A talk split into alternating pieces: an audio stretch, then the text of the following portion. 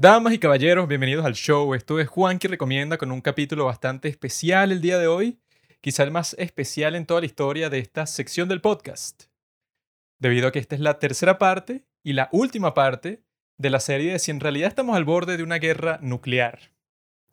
Y la razón por la que este es particularmente especial es porque lo que suele pasar cuando uno hace una serie de podcasts como la de Hernán Cortés, que tiene parte 1, parte 2, parte 3 y creo que parte 4 también, y la de Mao, que es parte 1 y parte 2, lo que suele pasar es que, por ejemplo, con la de Hernán Cortés, la parte 1 la escuchan como mil personas, por ejemplo. Luego la parte 2 la escuchan 500, la parte 3 200 y así va porque, claro, las personas que al principio tenían curiosidad no todas se van a involucrar con la historia y así va bajando el número hasta que solo se quedan hasta el final los que en realidad se enamoraron de la cuestión, que se involucraron totalmente. Lo que pasó en esta serie, que es completamente distinto, es que todos los que escucharon la primera parte también escucharon la segunda. Lo cual es bastante inusual. Y lo que me comunica a mí es que, bueno, que les encantó. Y claro, como esta es la última parte de esa serie que le encantó a tantas personas, entonces, bueno, estoy así como que en un ánimo de que sí, esto tiene que ser lo mejor, este tiene que ser el mejor capítulo, este tiene que llenar las expectativas, porque este es el capítulo en donde se llega a la conclusión de la pregunta que sale en el título.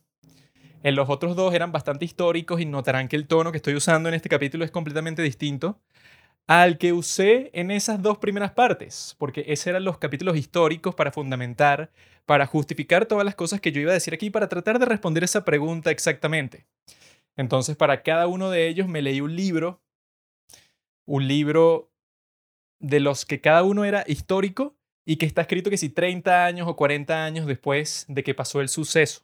Y lo interesante es que en el caso de esos libros, como están narrando hechos que pasaron tanto en los Estados Unidos como en la Unión Soviética, entonces desde que cayó la Unión Soviética, que eso fue en 1991, ahí es que se comenzaron a declasificar como que todos los documentos secretos de toda la historia de esa nación hasta el punto de que, bueno, que ahora los historiadores tenían acceso a eso que nadie sabía, que era lo que pasaba a puerta cerrada, pues los tipos que escribieron libros de historia luego de que se comenzaron a declasificar esos documentos, ahora tenían mares de información y entonces cualquier libro que tú te leas luego de esa fecha es mucho más profundo. Entonces, eso fue lo que pasó con esas dos partes históricas y notarán que, bueno, que como eso era una narración, uno siempre estaba buscando el ángulo perfecto para darle al tema.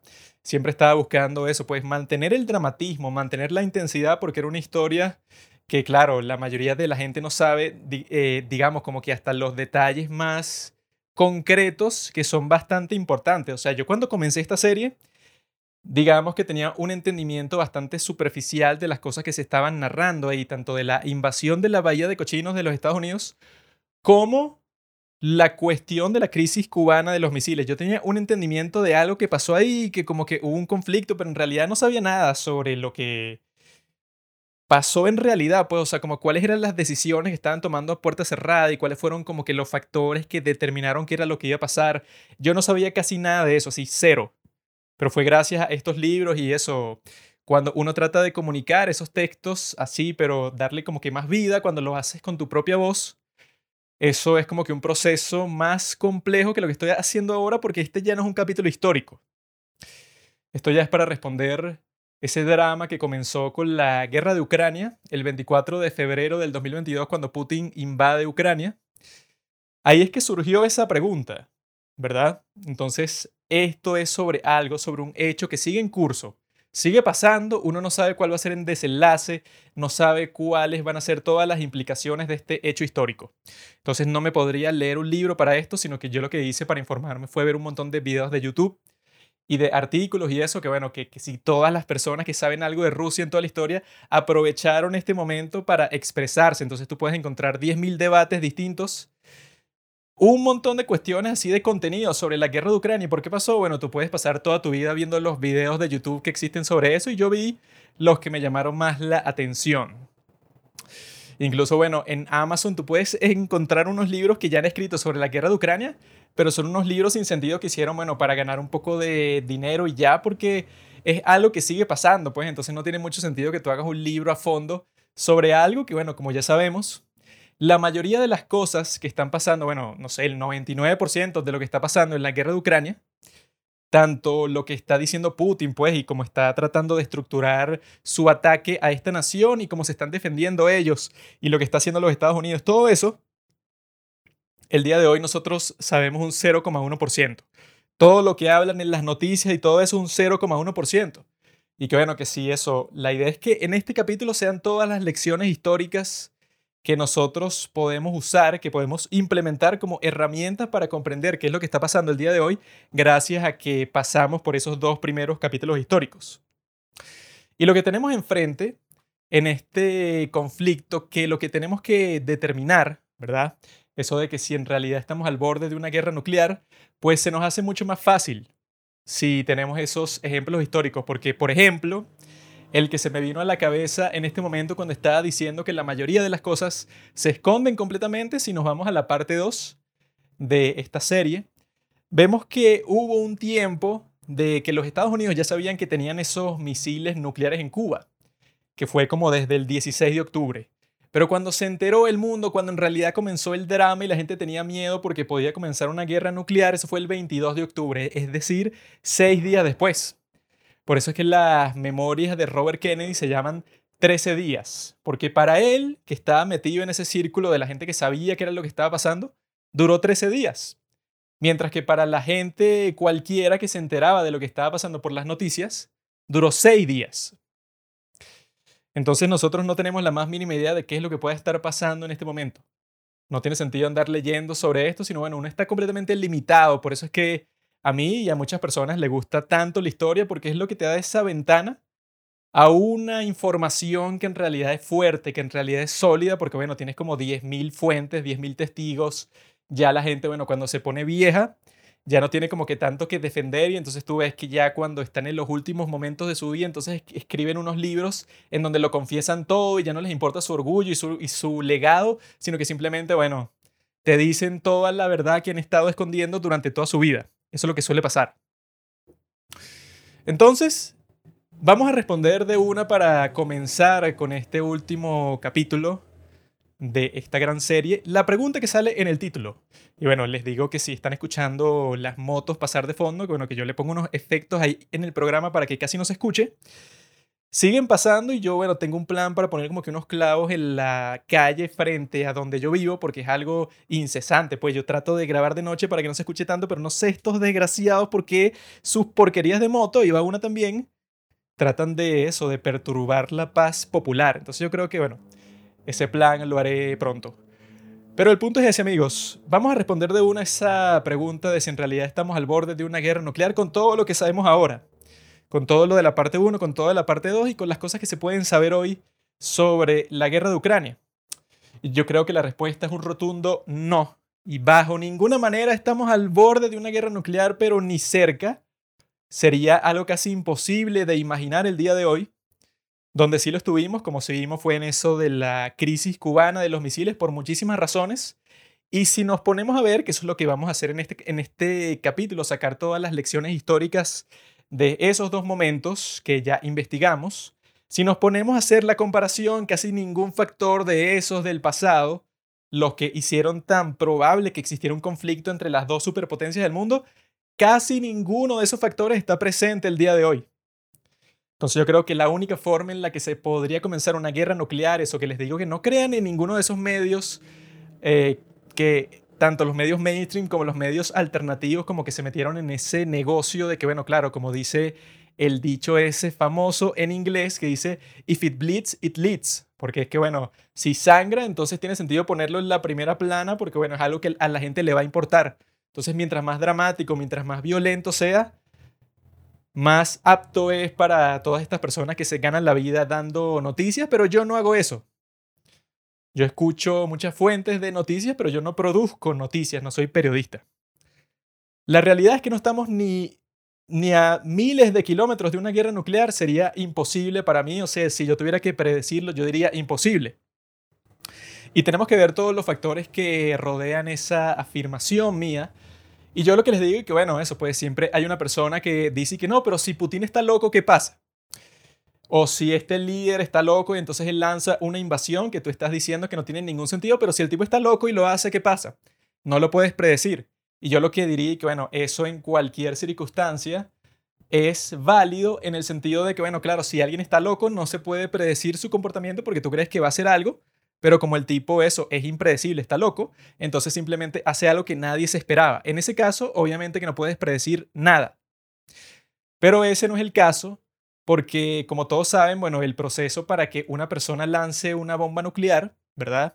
Sea en los Estados Unidos o sea en Rusia, involucra a varias personas. Entonces sería rarísimo que, bueno, que Putin, bueno, primero que no es un tipo que está loco.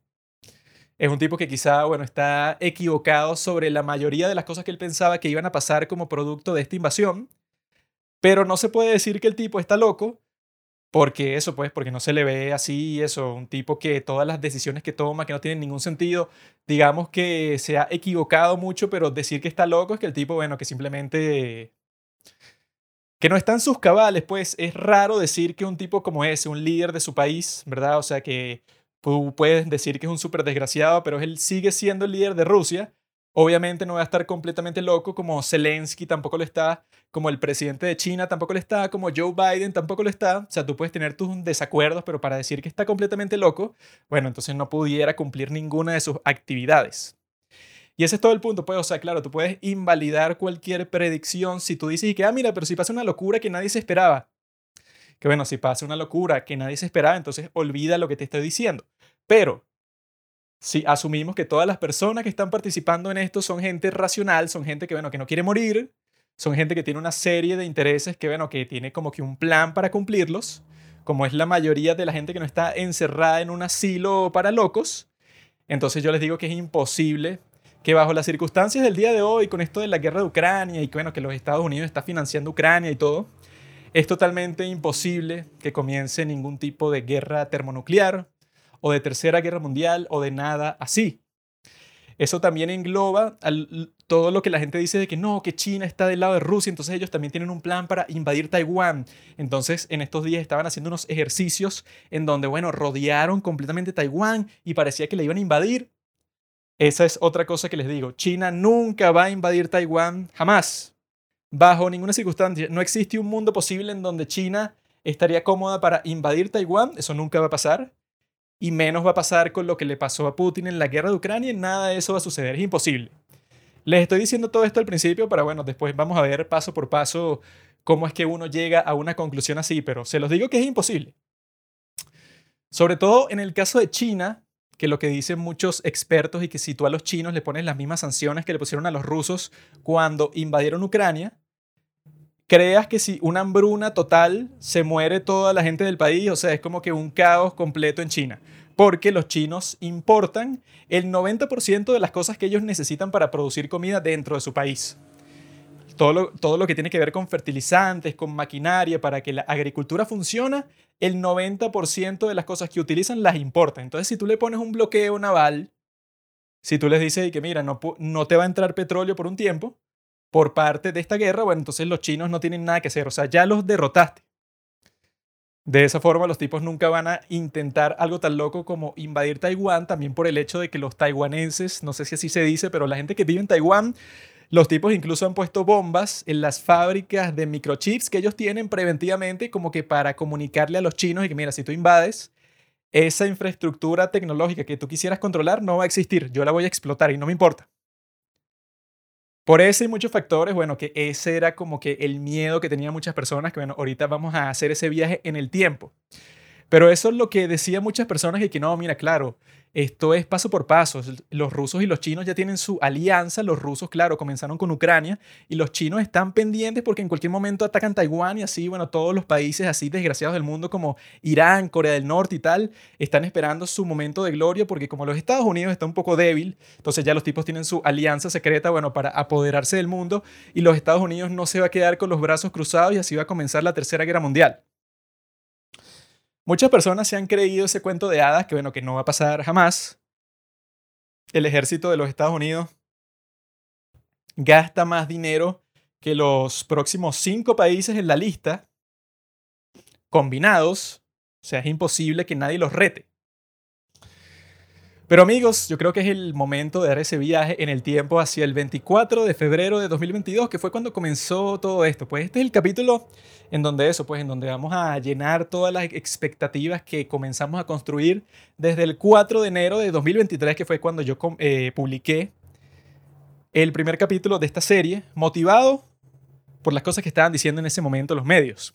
Pero eso, vamos a dar ese viaje en el tiempo. 24 de febrero de 2022, Putin invade Ucrania. Y el día de hoy ya conocemos muchos secretos que en ese momento no se sabían, que eran un misterio, pues ya no son un misterio. Resulta que Putin, cuando iba a hacer esta invasión de Ucrania, claro que él no la llamó invasión, ese es uno de los puntos claves. Él nunca quiso que la gente pensara que esto era una guerra, sino lo que decía es que esto era una operación militar especial, incluso si tú vivías en Rusia y tú decías que era una guerra, te metían preso. Quería mantener esa ilusión y para mantenerla el tipo no involucró al ejército en la invasión sino que él le dio el comando de la invasión al Servicio de Seguridad Federal, a lo que en inglés llaman FSB, que así es que lo vas a ver en la mayoría de canales que hablan sobre esto, que es como si fuera la CIA de Rusia. La idea era que ellos se encargaran de todo esto porque él pensaba que iba a durar 10 días, que iba a ser un proceso súper rápido y súper fácil, porque tenía una serie de ilusiones, unas cosas que él asumió basado en el momento en que él invade Crimea, esa parte vital de Ucrania, una parte, bueno, muy fértil, una parte que estratégicamente era muy valiosa. Cuando el tipo invade Crimea en el 2014, fue una de las invasiones más fáciles de todos los tiempos porque si tú eras una persona que vivía en Crimea en ese momento, seguro pasaste por una experiencia muy extraña porque fue simplemente de que tú te despertaste y comienzas a ver unos grupitos de militares sin insignias y con las armas a plena vista así, caminando por las calles de tu ciudad como si estuvieran de paseo. De repente ves que esos grupitos están rodeando los aeropuertos y los puntos importantes de tu ciudad los tipos se están metiendo en los edificios de la administración pública y están tomando control de ellos, están sometiendo a todas las personas. Y hay muy poca resistencia. Y como en la mitad del día es que tú te das cuenta que ya estás bajo ocupación rusa. Y ahora los tipos dicen que Crimea es parte de otra nación, hacen un referendo que obviamente los tipos, bueno, no hicieron nada, o sea, era como que un teatro, para justificar al resto del mundo que al parecer la gente de Crimea quería ser parte de Rusia al mismo tiempo invades las zonas del Donbass y Luhansk y entonces estás diciendo que no, que esos son como que unos separatistas que ellos quieren ser independientes de Ucrania y por eso los tipos están haciendo su cosa por su lado, como si tú, el ruso, no tuvieran nada que ver. Obviamente es completamente mentira. Fue una invasión demasiado simple. Comenzó y terminó súper rápido y no le dio tiempo a ningún miembro del hemisferio occidental, que son los que se oponen a Rusia, no le dio tiempo a ninguno de ellos de hacer nada, de poner sanciones, de enviarle apoyo militar a los ucranianos, de nada, porque ya los rusos tenían el control de todo el sitio. En nada de tiempo, nadie le dio tiempo de reaccionar a lo que estaba pasando. Y la razón por la que sucedió eso es porque en el 2014 Ucrania no tenía ejército. Tenían una fuerza militar, bueno, que quizá te puede servir, no sé, para pacificar una protesta de gente desarmada para mandarlos a todos a sus casas cuando le lanzas una ráfaga de tiros. Para eso es lo que servía como sirven en muchos países esas supuestas fuerzas militares que bueno, que si le pones cualquier fuerza militar al frente no puede hacer nada. Ese era el tipo de ejército que tenían. Por eso es que esta mujer que fue presidenta de Ucrania, Yulia Timoshenko, dijo en una entrevista que en ese momento ellos estaban conscientes de que esta era una provocación de Rusia para que cuando los tipos tomaran control de esa zona de una forma tan repentina, los ucranianos reaccionaran sin pensarlo y entonces ya comenzaron un conflicto en que los rusos se van a ver justificados completamente de atacar Ucrania según ellos. Eso no se lo va a justificar a nadie porque ellos claramente comenzaron el conflicto, pero según ellos eso los justificaría. Entonces los políticos de Ucrania tomaron la decisión que lo que tenía más sentido era no hacer nada, porque si tú matabas a un solo ruso, por error incluso, entonces, bueno, los tipos te iban a atacar con todo y ellos estaban conscientes que en ese momento su ejército no era nada, no podía resistir cinco segundos. Y como Putin pasó por esta experiencia que fue tan divertida para él, que bueno, que supuestamente su índice de aprobación dentro de Rusia luego de esto se disparó hacia el cielo, el tipo obtuvo exactamente lo que quería y lo único que le costó fueron unas cuantas sanciones fue que lo sacaran del grupo ese de los países más importantes, que era el G8, se convirtió en el G7 y listo. y consiguió Crimea, que es un territorio gigante y de gran importancia para Rusia.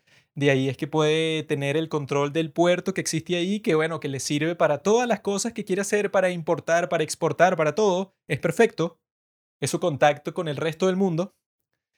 Y no le costó nada. Entonces, claro, el tipo como pasó eso, tiene mucho sentido que luego, para el 2022, él está pensando, bueno, no es muy distinta la situación y en realidad no es tan distinta. Lo que pasó es que entre el 2014 y el 2022, dado lo que pasó, los ucranianos se concentraron en crear un ejército de verdad y para eso recibieron ayuda gratis de todos los países occidentales del mundo, de Inglaterra, de los Estados Unidos, de Alemania, de Francia. Todo el mundo dijo, vamos a construirle a estos tipos una fuerza militar que al menos pueda aguantar. Porque como lo que han dicho desde que comenzó esta guerra, Ucrania sería como que el primer muro de contención y detrás de ahí está Polonia, está Romania, está todos estos países que están en riesgo si Ucrania cae, entonces los tipos van a decir que, ah, bueno, entonces tengo abierto toda Europa del Este para mí. Por eso es que todos los países de Europa en general aumentaron muchísimo su gasto militar luego de esa invasión porque pensaron, mira, esto en realidad es importante. Y lo que pensaron desde el 2014 fue, bueno, vamos a darle toda la ayuda militar posible a Ucrania. Hasta el punto que para el 2022 ya los tipos tenían no un gran ejército poderoso, pero era muchísimo más fuerte que el del 2014. Sin embargo, el de Rusia seguía siendo 10.000 veces más poderoso.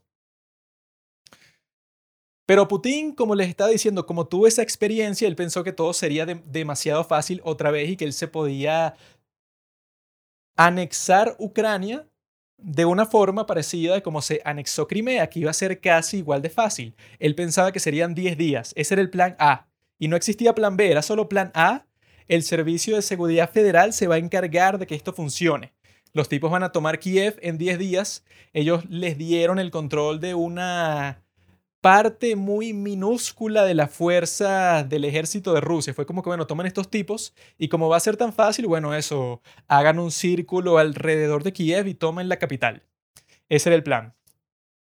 Y mientras lo estaban desarrollando, se dieron cuenta de que, bueno, que esto no iba a funcionar que era muy estúpido desde el principio considerar que iba a ser tan fácil porque pensaba incluso que iba a pasar lo mismo que pasó en Afganistán, que cuando los talibanes estaban cerca de la capital, el presidente aliado de los Estados Unidos huyó de la capital mucho antes de que la tomaran, varios días antes. Entonces ellos pensaban que con Ucrania iba a pasar lo mismo y ya sin liderazgo político, entonces toda la moral del país se iba a derrumbar que bueno, que eso sí era lo que iba a pasar. Si Zelensky hubiera decidido irse, bueno, esa hubiera sido la sentencia de muerte para el apoyo del Occidente, para todo lo que iban a necesitar para aguantarse luchando. Pero nada de eso pasó. Y el tipo también asumía, bueno, que los ucranianos en sí no iban a querer pelear, que ellos preferían ser parte de Rusia. Obviamente que eso era mentira.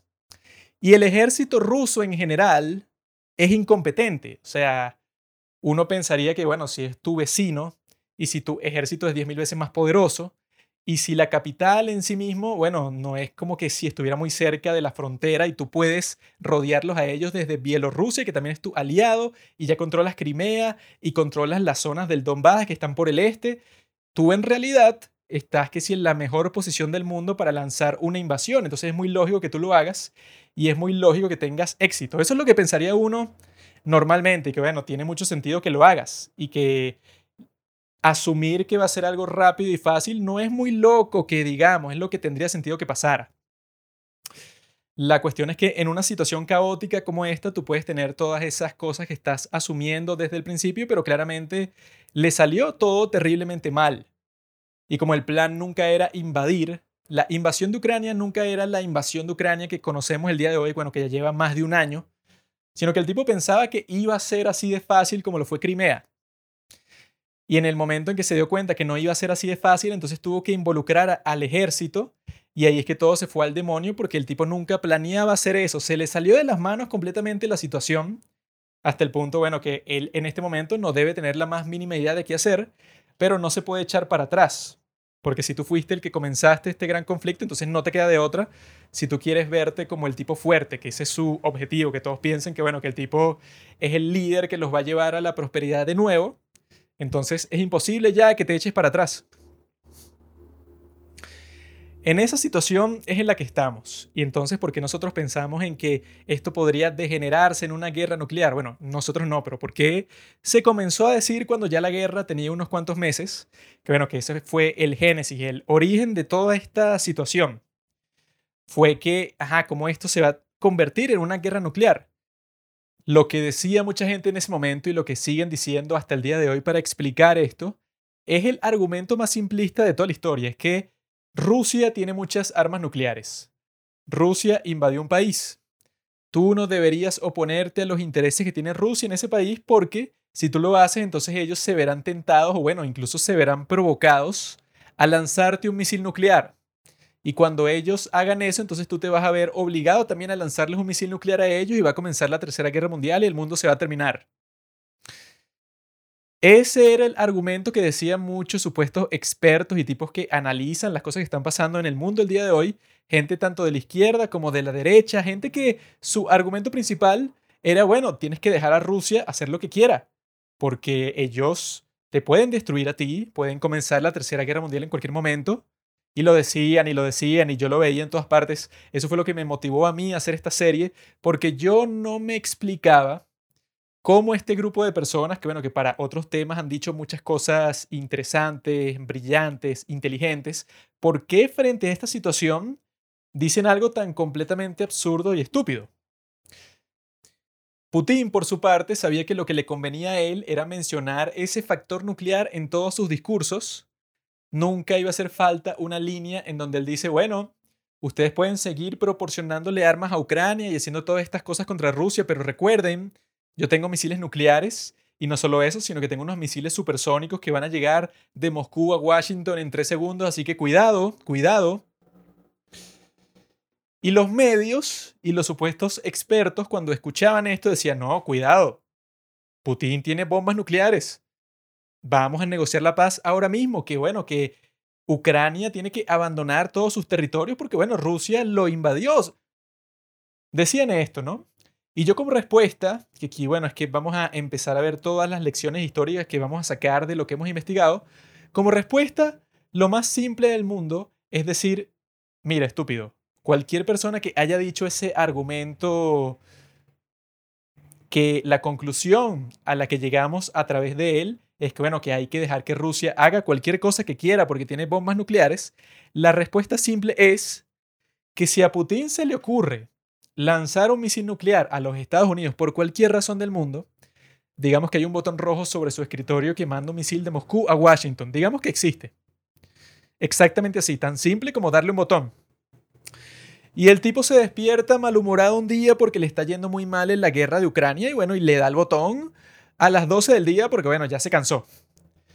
Al Putin hacer eso, bueno, podríamos comenzar a llamar ese botón el botón del suicidio porque todos estos sistemas están construidos de tal manera que si tú haces eso, entonces los Estados Unidos ya tienen preparado un ataque retaliatorio contra ti, se van a vengar con 10.000 misiles más y tú también le vas a mandar 10.000 misiles más y listo.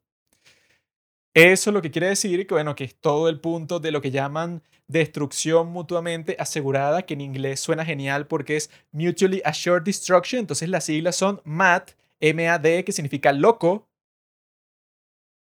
subraye el hecho de que es una locura que alguien haga un primer ataque nuclear porque estaría firmando su propia sentencia de muerte. Eso es algo que lo sabe todo el mundo.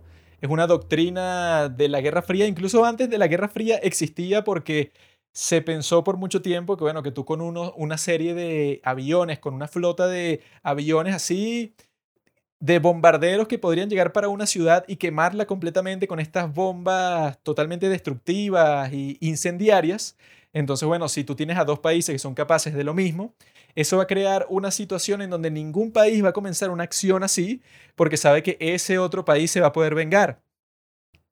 Esto es algo súper antiguo, esto es algo que lo sabe todo el mundo y por eso es que muchas personas han dicho que, bueno, que las guerras así, una así tan fuerte, tan inmensa como una guerra mundial, es mucho menos probable que pase en estos tiempos gracias a la existencia de las armas nucleares que tienen el poder para acabar con todo no solo con los seres humanos, sino con toda la vida en la Tierra, como ya hemos conversado antes. Entonces todo el punto de esta cuestión es que yo no comprendía cómo todos esos idiotas viendo esas amenazas vacías que hacía Putin, porque el tipo, eso, esas amenazas que él hace en realidad sí dieran mucho miedo si el tipo fuera el único en el mundo que tiene armas nucleares y él te está diciendo que cuidado, te voy a bombardear, y él es el único que tiene esa arma que puede destruir una ciudad completa, entonces ahí sí pensaríamos y que, ah, mira, ok, hay que tener cuidado, este es el único tipo que las tiene. Y ahí, en ese caso, bueno, él sí pudiera hacer todo lo que quisiera porque nadie podría vengarse de ese ataque fulminante. Pero como eso nunca ha sucedido, que los rusos tengan ese monopolio nuclear que sí lo tuvo los Estados Unidos por cinco años, entonces hasta el día de hoy yo no, yo no me explico, quizás sea por ignorancia, por gente que no le importa la historia o porque simplemente le pagan por hablar y nunca investiga cinco minutos de qué es lo que va a hablar. Por eso es que tenían ese argumento de que no, bueno, hay que dejarle a este tipo hacer todo porque estamos arriesgando una guerra nuclear.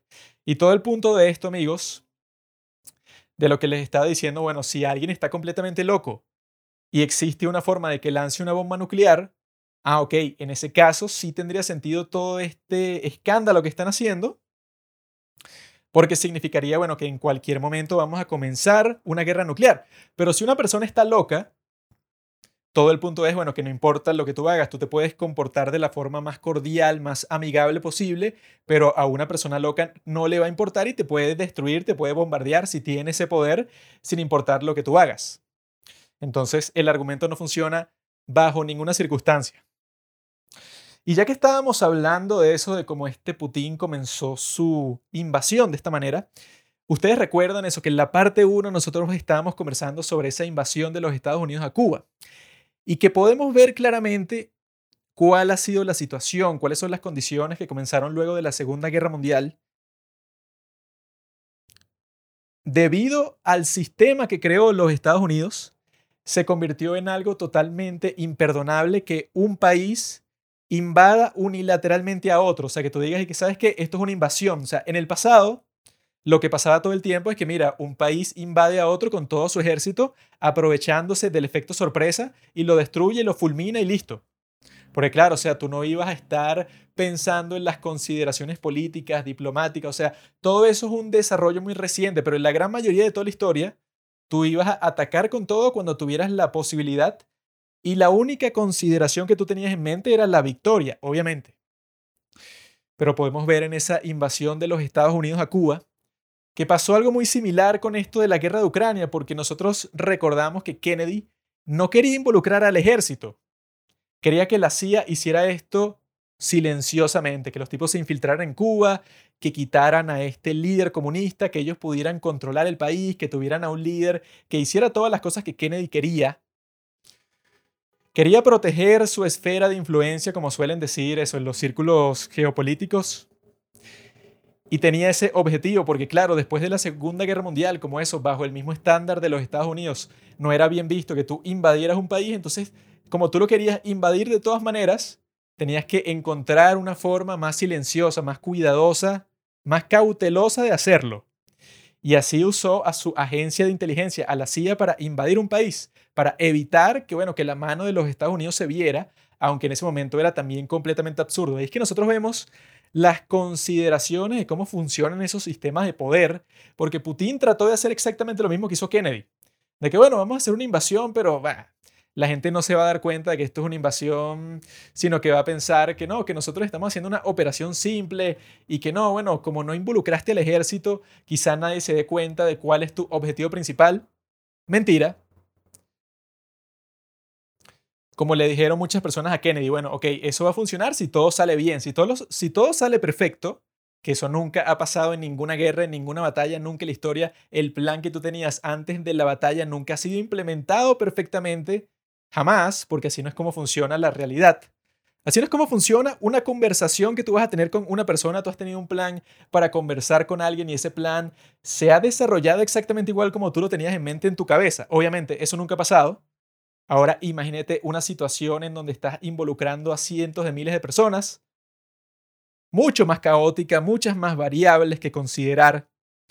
Entonces ahí tenemos ese paralelo muy claro, el de Kennedy tratando de que no se viera la mano de los Estados Unidos en esa invasión y la de Putin tratando de que esto se considerara y que no, esto no es una invasión, esto es como que es una operación militar especial, pero no es del ejército, es de nuestra agencia de inteligencia y lo estamos haciendo, bueno, que esa es otra de las excusas estúpidas que dio, porque resulta que esto es una desnazificación. Ucrania está controlada por unos nazis, entonces, bueno, no vale la pena ponernos a considerar seriamente cuáles son las excusas que pone un dictador cuando va a ir para la guerra o que pone un líder de cualquier país también, porque eso, si tú conoces casi que cualquier suceso histórico, el 99,9% de las explicaciones que da un líder cuando va para la guerra siempre son falsas, son una mentira, son algo que se inventó para justificarse.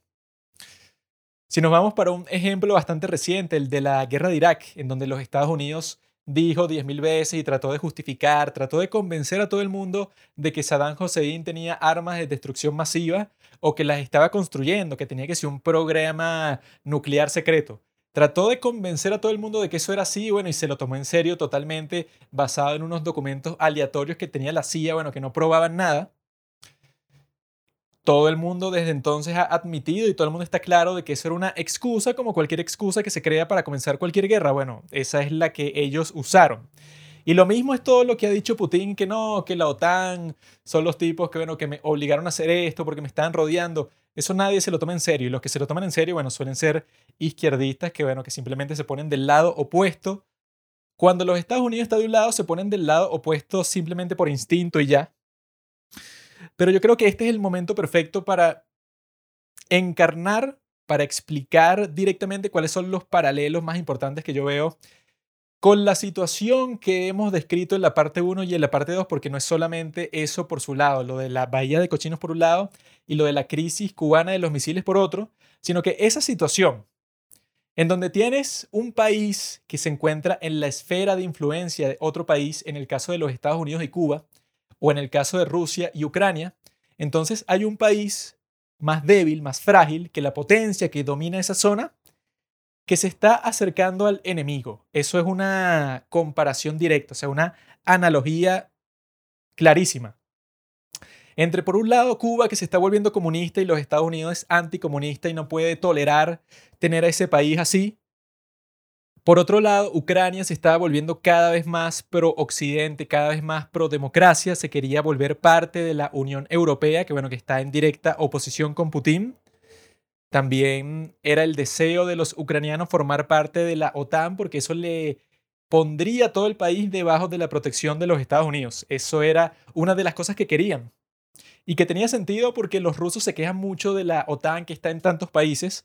Mientras tanto, cuando Georgia se iba a unir a la OTAN, creo que era en el 2004 que estaban en esas conversaciones, fue invadida en ese momento por Rusia. Entonces, obviamente que es muy lógico que todos los países que rodean a Rusia quieran unirse a la OTAN porque Rusia tiene la tradición, la tendencia de invadir a los países que están en sus fronteras. Lo que quiero que veamos con esas dos situaciones es que, bueno, tenemos a los tres protagonistas en el pasado, en 1961 y en 1962. Tenemos a John F. Kennedy, presidente de los Estados Unidos, Nikita Khrushchev, líder de la Unión Soviética, y a Fidel Castro, líder de Cuba. Ahora, el día de hoy, tenemos al presidente de los Estados Unidos, Joe Biden, tenemos al líder de Rusia, Vladimir Putin, y tenemos al líder de Ucrania, Zelensky. Y yo creo que los paralelos son bastante importantes, porque eso fue una buena movida, fue un buen enfoque el que le dimos de ver a través de esa situación, tratar de comprender esta, porque lo que les dije es que eso, hoy no tenemos las suficientes fuentes para saber qué es lo que está pasando, pero lo que sí tenemos son las suficientes fuentes del pasado para comparar las situaciones similares de los mismos países que están teniendo un conflicto bastante parecido y a pesar de que no tenemos el behind the scenes, pues el detrás de escenas de qué es lo que está pasando en los respectivos países, sabemos cómo suelen reaccionar los seres humanos ante una situación como esta. Y el comodín, digamos, lo que puede causar caos aquí, es el tipo con menos poder, el tipo del país que está siendo invadido.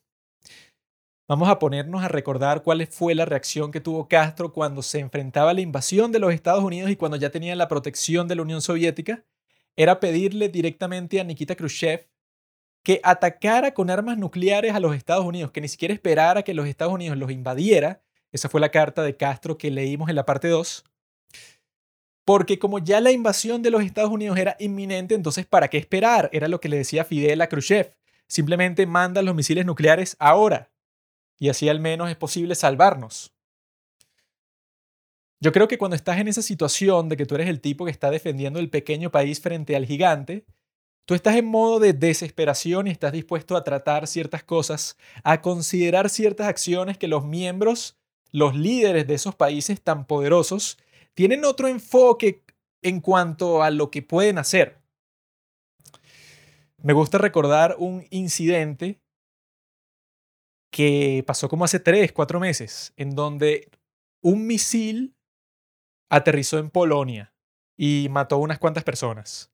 Entonces, cuando pasó eso, la primera reacción de Zelensky era decir que, mira, un misil ruso atacó un país que es parte de la OTAN. Entonces, ya en este caso, esto es la justificación para que lleguen las tropas de los Estados Unidos a ayudarnos a nosotros en nuestra lucha. Resulta que ese misil provino de Ucrania y por error cayó en Polonia y fue el que mató a esas personas. De la misma forma, hubo un enfrentamiento entre un avión de los Estados Unidos o un dron y uno ruso. Fue entre aviones o entre drones, no me acuerdo. Pero fue un momento así, creí que no, mira, como que un avión de los Estados Unidos derribó un avión ruso o un dron ruso. Entonces, ¿qué es lo que va a pasar ahora? Porque claro, esto es un momento de la más alta tensión y puede haber un malentendido. Hay gente que como no ha estudiado bien eso de la crisis cubana de los misiles, como que no comprende por qué esos eventos así eran importantes en el pasado. Eran importantes porque tú no tenías esa comunicación instantánea que tienes el día de hoy. Entonces existían como cinco horas en donde nadie sabía cuál iba a ser la reacción del otro lado y tú tenías miedo porque quizá el otro lado iba, a interpretar eso de que tú volaste un avión suyo como el comienzo de una guerra. Tú no sabías lo que iba a pasar. Pero el día de hoy eso es imposible. El día de hoy tú te comuniques con el otro lado y que, mira, lo siento, lo que pasó fue esto y esto y esto. Entonces, ustedes saben. Sin embargo, actores como en este caso Zelensky son tipos que están dispuestos, tienen el incentivo a la impulsividad al ver después, o sea, que un, misil mata a unas personas en Polonia. Entonces, el tipo, el primer mensaje, la primera reacción que él tiene cuando se da cuenta que fue lo que pasó, es llamar a todas las naciones y que, bueno, ahora sí es el momento de pelear contra Rusia porque los tipos mandaron un misil a Polonia y eso ya cambia todas las circunstancias porque como los tipos pareciera que van a invadir más países, él tiene el incentivo de decir cosas así porque él está desesperado, él quiere salvar a su país. Pero una de las lecciones principales de todas estas cuestiones históricas que hemos estado viendo para el día de hoy nos diría que hay que ignorar al líder de ese pequeño país. En el caso de Castro, Khrushchev fue el que lo ignoró, porque aquí la situación está en reversa. Aquí Rusia está tratando de ejercer control en su zona, en su esfera de influencia. Y los Estados Unidos están defendiendo a este aliado pequeño que tiene. Antes era al revés. Estados Unidos está tratando de ejercer control en su zona de influencia y los soviéticos estaban protegiendo a ese pequeño aliado que tenían en las fronteras de los Estados Unidos.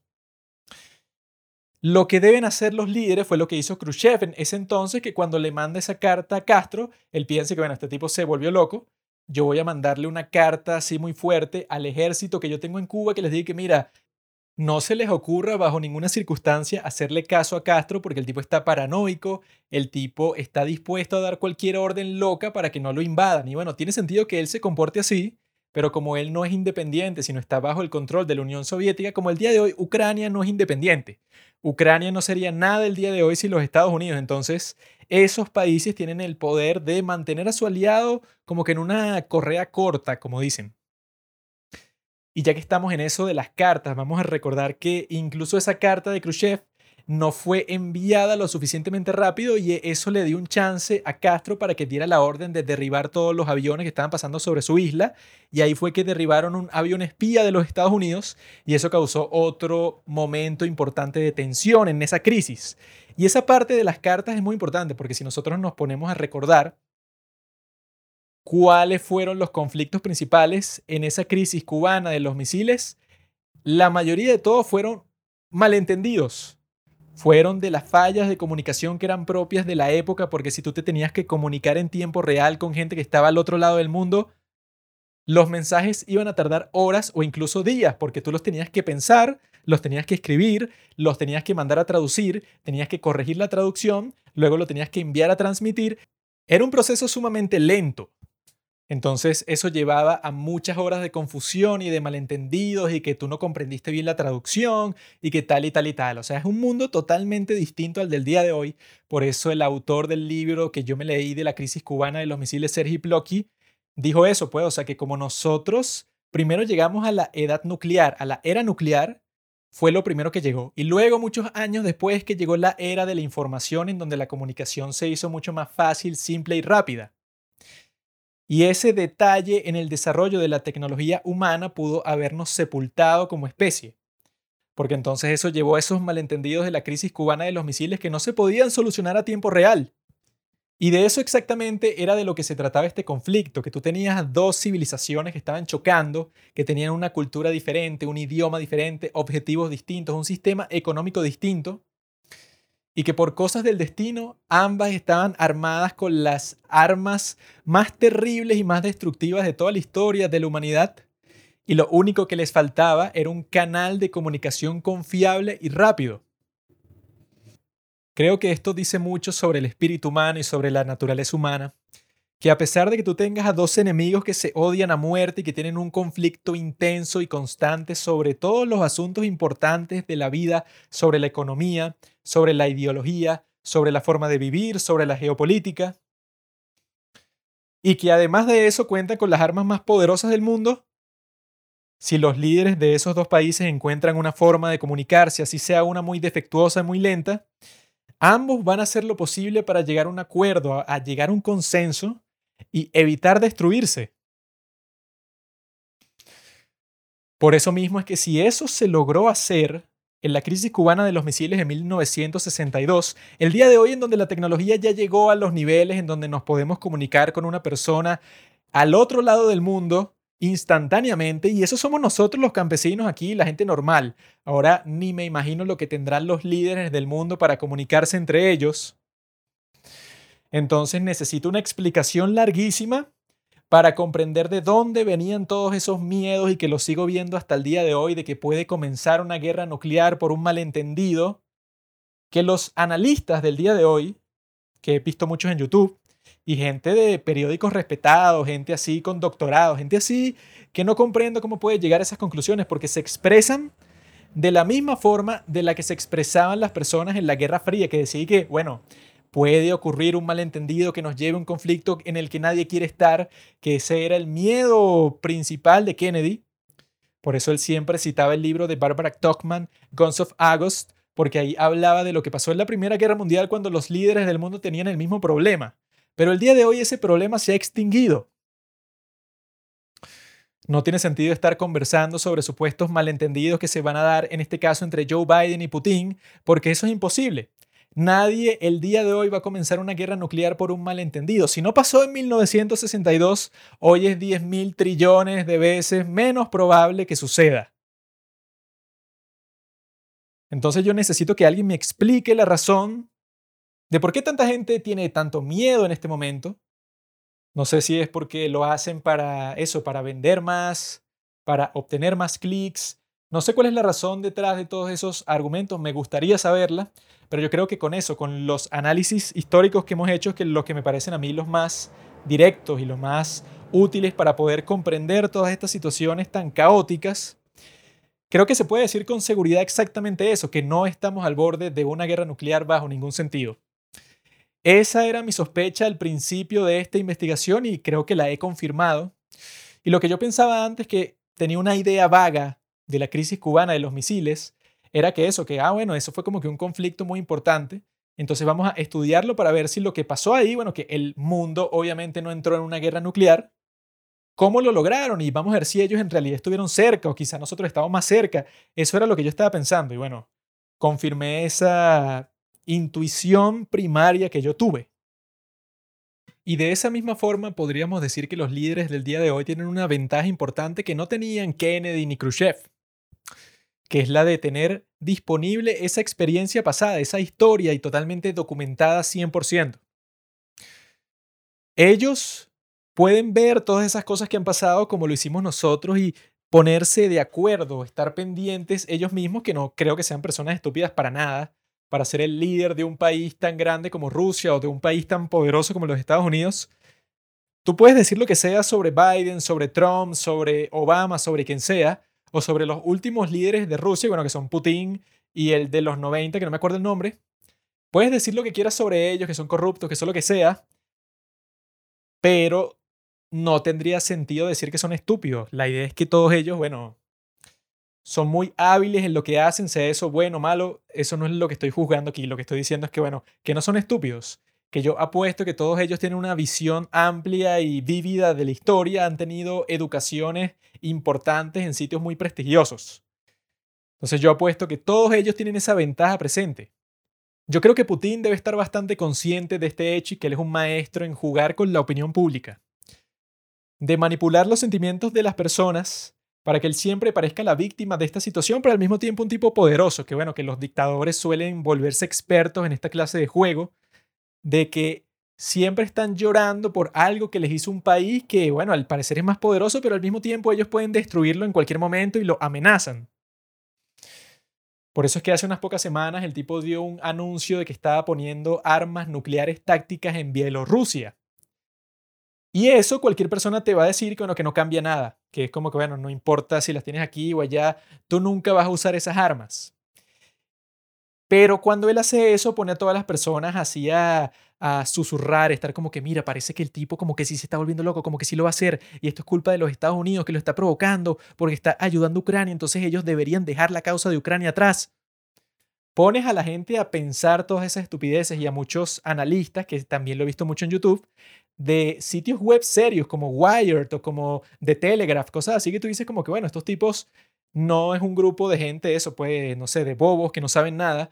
Pones estos tipos a hablar sobre las implicaciones de estas armas nucleares tácticas que como son más pequeñas, entonces son hechas para que se usen en el terreno de guerra. Entonces, claro, entonces es posible que Putin la deje a cargo de unos comandantes ahí en la zona y bueno, y que la lancen cuando se vean como que acorralados en esta guerra, cuando le está saliendo todas las cosas mal, quizá usen una arma nuclear táctica para destruir una población pequeña, porque esas son armas nucleares que tienen una fracción muy pequeña del poder que tienen las armas nucleares así inmensas que uno se imagina, pero siguen siendo armas nucleares.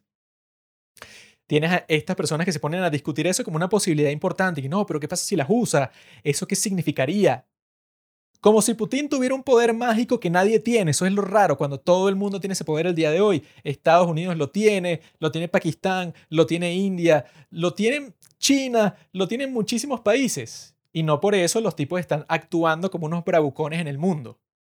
Porque eso es lo que significaría es bueno, que los países con armas nucleares, como incluso Corea del Norte, tú lo tienes que dejar hacer lo que quiera. Entonces, si China invade Taiwán y bueno, yo no me le voy a poner enfrente a China porque ellos tienen armas nucleares y me las van a lanzar. Así no funciona eso, idiota. Y yo no comprendo cómo gente inteligente no comprende que eso no funciona así, porque si eso funcionara así, bueno, entonces cualquiera de esos países hiciera lo que quisiera en cualquier circunstancia y todos los países estuvieran buscando al mismo tiempo, los que no las tienen, tener armas nucleares, por eso te permitiría hacer lo que se te ocurra. Pero fue como lo que conversábamos hace unos minutos, que nadie se le va a ocurrir hacer eso porque si Putin toca ese botón nuclear, en ese momento ese se convierte en un botón de suicidio. Él se estaría suicidando tocando ese botón nuclear. ¿Por qué un tipo como Putin, bueno, que es un tipo narcisista, egocéntrico, como cualquier dictador que siempre quiere ser el líder hasta el día de su muerte, porque ese tipo se suicidaría? Ese sería el único, el único, no, el último tipo en suicidarse en toda la historia del mundo. Como Trump. ¿Ustedes se imaginan a Trump suicidándose? No, ¿verdad? Yo creo que Putin tiene un ego parecido al de Trump y yo nunca me lo imaginaría a él por una razón, y se encontró acorralado, lanzó una bomba nuclear. Eso nunca pasaría. Y como eso nunca pasaría, amigos, debemos preguntarnos entonces cuál es la verdadera situación, cuál es el verdadero peligro.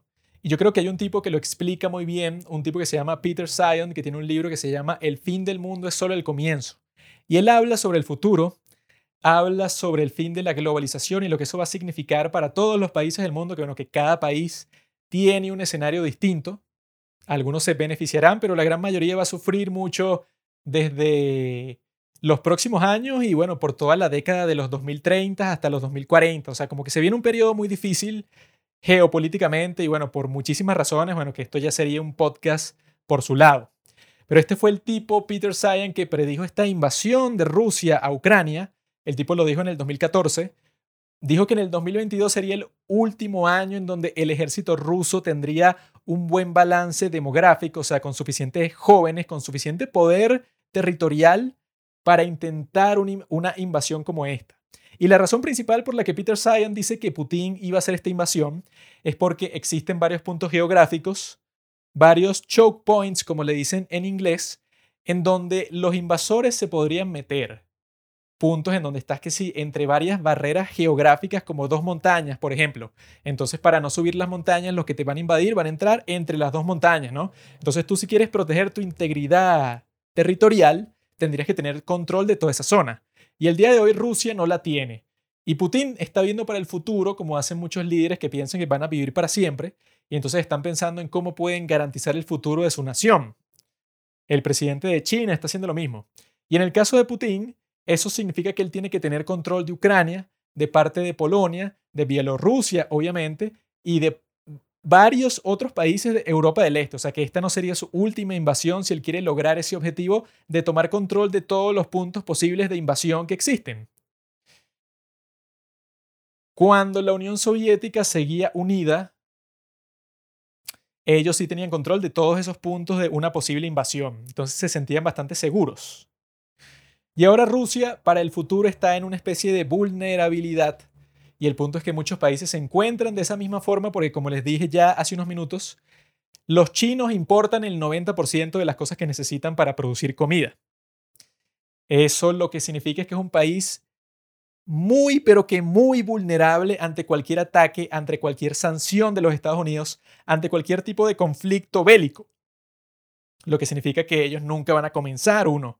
Pero el momento en donde todas las apuestas, en donde todas las predicciones van a dejar de ser válidas, va a ser cuando pasa eso que describe Peter Sayan, esa deglobalización, porque lo que sucede con esto es que muchísimos países en todas partes del mundo dependen del comercio marítimo universal que es algo que comenzó a existir luego de 1945 cuando los Estados Unidos comenzó a patrullar todos los mares del mundo y estaba creando mercados comerciales en todas partes porque iba a volver a reiniciar la producción, tanto la suya propia, que había sido diversificada en otras maneras para la guerra, pero eso ya estaba terminando, y que iba a estar reconstruyendo muchos países de Europa. Ese es el sistema de Bretton Woods que creó los Estados Unidos. Entonces estaba creando mercados para vender sus productos, mercados como Japón, por ejemplo. Y para que eso fuera posible, el transporte marítimo universal tenía que estar garantizado el 100% del tiempo. Y por eso es que el día de hoy, lo que suelen hacer los países es que, por ejemplo, si tu especialidad es la fresa, entonces tú en vez de plantar trigo, que es como que lo más fácil y lo que más tiene proteínas y lo que solía plantar todo el mundo siempre, todo el tiempo, tú plantas nada más fresas. Las vendes a un precio alto y las vendes por todo el mundo. Cuando antes, bueno, tú, tú dependías de que las personas que estaban cerca de ti quisieran comprar fresas, ahora le puedes vender las fresas a alguien que está del otro lado del mundo. La única forma que eso sea posible es que el comercio marítimo universal esté garantizado el 100% del tiempo porque en promedio es siete veces más barato enviar algo por mar que por tierra. Entonces, para no gastarte todo tu dinero en transporte y que al final tu producto cueste muchísimo, tienes que transportarlo la mayoría de las veces sí o sí por mar. Y que eso antes no existía porque era casi imposible que tú pasaras un cargamento por un territorio sin problema porque los países del mundo solían dominar las esferas de influencia cercanas a su nación. Los canales, los ríos, los mares, todo eso era patrullado, bueno, por el imperio de turno que esté por ahí cerca y tú tenías que pagar, bueno, unos montos increíbles para poder pasar tu producto por ahí, hasta el punto de que cuando tú llegas a tu destino, entonces el producto cuesta 100 veces más. Y solo vale la pena hacer eso si el producto es tan valioso que, bueno, que hay alguien que te lo compre del otro lado, pero eso es algo muy excepcional.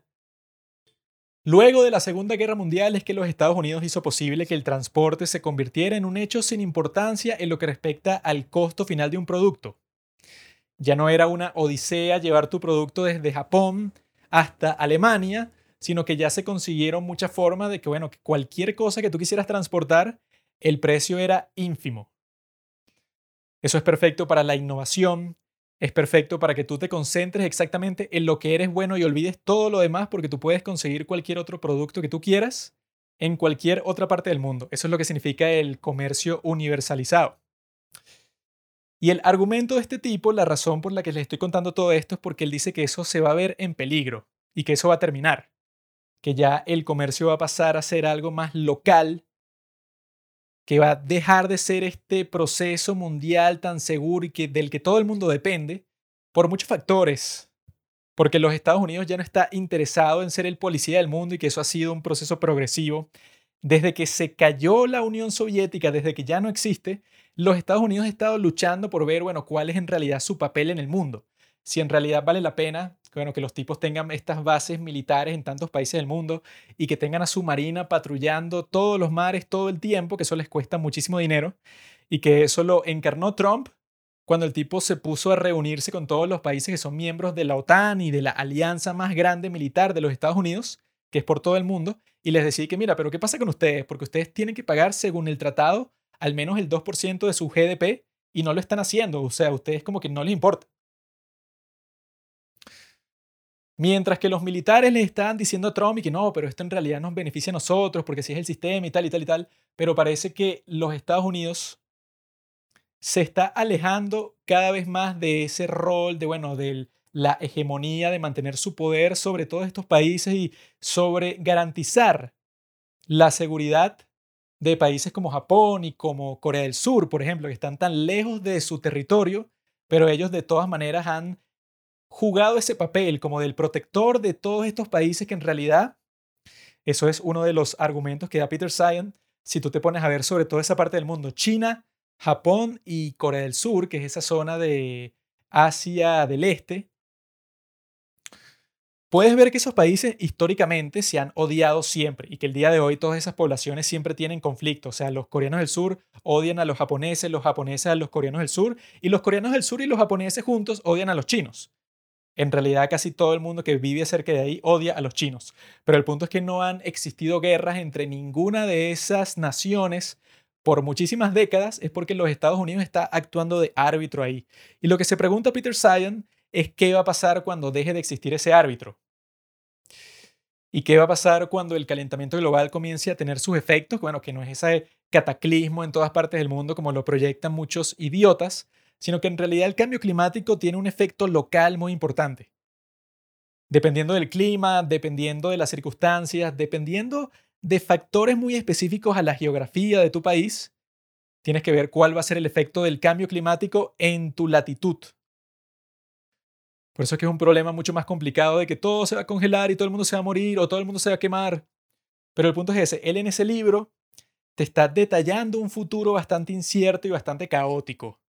Y yo creo que el hecho de que él haya predicho que en el 2022 iba a ser el único, el último año que iba a tener Putin para hacer esta invasión, y otras cosas que tú comienzas a ver, como eso de que muchos países del mundo están tratando de tener sus propias manufacturas dentro de su país, están tratando de producir cosas que históricamente China las produce mucho más barato.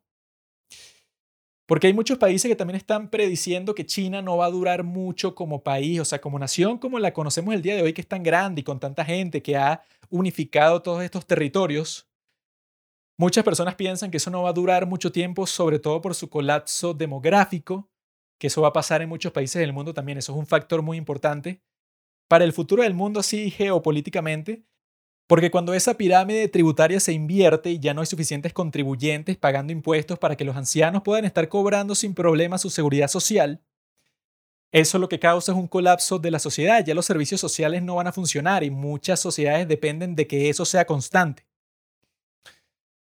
Y que eso es lo que sucede cuando los países se urbanizan y se industrializan, y eso es lo que ha pasado en casi ya todos los países del mundo, en distintos momentos y en distintas velocidades. Pero lo que suele pasar, bueno, en realidad lo que siempre pasa en esos casos es que cuando la gente está viviendo en una ciudad, tiende a tener muchos menos hijos. Porque cuando estás en el campo, un nuevo hijo significa un nuevo trabajador, alguien que te va a ayudar por muchísimo tiempo. Pero cuando te mudas a la ciudad, ya no hay trabajo de campo por hacer y mientras más hijos tienes, más dinero vas a gastar en cuidarlos y en educarlos y en darle todas las cosas que necesitan. Se convierten en un gasto económico gigante. Entonces la gente naturalmente tiene muchos menos hijos porque los incentivos ya no están ahí para tener 10 hijos como era la regla hace, digamos, 300 años. Y cuando eso está pasando en muchos países del mundo, sobre todo en Asia, que es en donde tienen los peores índices de natalidad, en Asia del Este, específicamente en China, Corea del Sur y Japón, eso lo que significa para el futuro es que los sistemas sociales que conocemos el día de hoy, el capitalismo sobre todo, está en peligro porque todo está construido de cierta manera, con esa pirámide así en donde la mayoría de los jóvenes están contribuyendo al sistema tributario, mientras que los ancianos son los que cobran, pero de repente, si la gran mayoría entonces son ancianos y ya no están naciendo tantos niños, entonces ahí todo el balance se desequilibra y bueno, lo que eso depara para el futuro es un caos. Lo que él pronostica para el futuro, teniendo en cuenta todos estos distintos aspectos de la sociedad y de lo que puede pasar, es un caos. Entonces no hay tantas cosas que se puedan predecir, pero sí te puedes preparar, como están haciendo muchos países ya, tratando de depender mucho menos de China, de que sus cadenas de producción se mantengan mucho más cercanas a casa, que eso fue también un efecto que tuvo el COVID de que tú cuando te das cuenta que tú dependes de muchísimas cosas de un país que está muy lejano y las cadenas de suministro de repente están más lentas o incluso se cortan completamente, comienzas a ver los problemas que te puedes enfrentar si existe que sea una guerra en donde esas cadenas se van a cortar para siempre, como está pasando en este momento entre Rusia y Europa, en donde los europeos tuvieron que hacer todo tipo de técnicas que les salieron súper caras para mantenerse con energía en el invierno estaban obteniendo casi todo su gas natural de Rusia y de repente le cortaron ese suministro y bueno, los tipos han tenido que buscar en todas partes del mundo para suplementarlo. Esos son los indicios, son como que las pequeñas ventanas que podemos ver el día de hoy de qué es lo que va a ser el futuro. Y yo creo que podemos estar bien preparados nosotros aquí en los padres del cine, según las cosas que sabemos sobre el pasado. De esa forma podemos interpretar el presente de una manera más sobria, más concreta, sin dejarnos llevar por las estupideces que siempre están comentando en las noticias. Y eso naturalmente nos va a tener más preparados para el futuro. Llegando a esta conclusión ahora, yo puedo decir que me siento totalmente satisfecho por todo el camino que hemos recorrido y por el sitio al que hemos llegado. Y me parece que fue como hacer un truco de magia. Me parece increíble todo esto que pasó, de que nosotros estamos dependiendo de estas personas que dedican su vida a investigar estos hechos tan importantes de la historia. Tipos que, bueno, que pasaron años y años buscando todas las fuentes posibles, hasta el más mínimo testimonio de la persona menos importante de la reunión en donde estaban todos estos rusos, pensando en cuál iba a ser el destino de su nación y el destino del mundo. Estas personas se obsesionan con todos esos testimonios que nos dicen qué fue lo que pasó en ese momento y arman esta narrativa a la que le dan acceso al mundo a su trabajo tan importante y que bueno, que eso queda grabado ahí para el resto de toda la historia. Ese es el trabajo que los historiadores han hecho desde el principio de la humanidad. Desde la invención de la escritura, incluso antes de eso, las historias solían comunicarse oralmente. Y entonces nosotros estamos continuando una tradición milenaria. Y a mí me parece un superpoder porque nosotros la hemos multiplicado, ya no es ni siquiera que tienes acceso a las personas que tienes a tu alrededor o a los libros que han sido traducidos a tu idioma, sino que tienes acceso a todo. Incluso el día de hoy estaba escuchando un podcast sobre Lutero. Resulta que a este tipo se le ocurrió por primera vez traducir la Biblia a un idioma que hablara a las personas porque antes solamente estaba disponible el latín, nadie hablaba latín, entonces tú tenías que pasar por un proceso muy largo para aprender a leer la Biblia y que esa educación estaba disponible para unas poquitísimas personas. Y Lutero dijo que no, yo voy a traducir la Biblia y la voy a hacer disponible a todo el mundo que sepa alemán y ya del alemán la pueden traducir para cualquier idioma que quieran.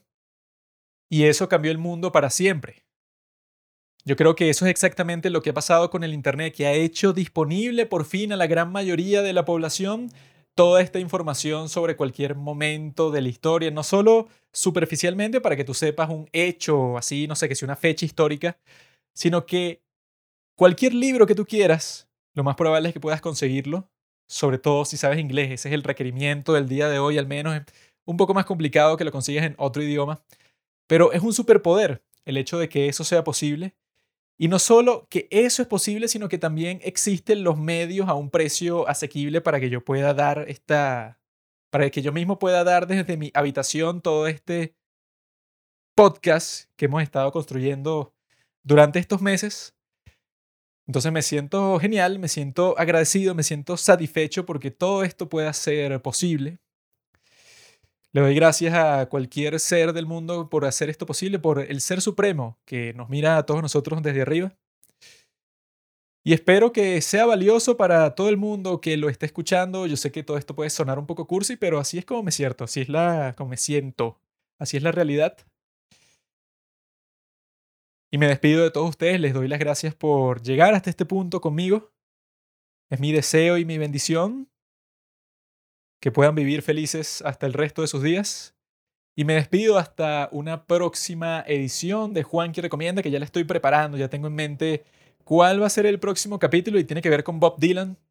Quizá no de una forma directa, pero es sobre Bob Dylan y yo creo que tiene un enfoque que va a sorprender quizá a muchos de ustedes, pero nos veremos en poco tiempo, amigos.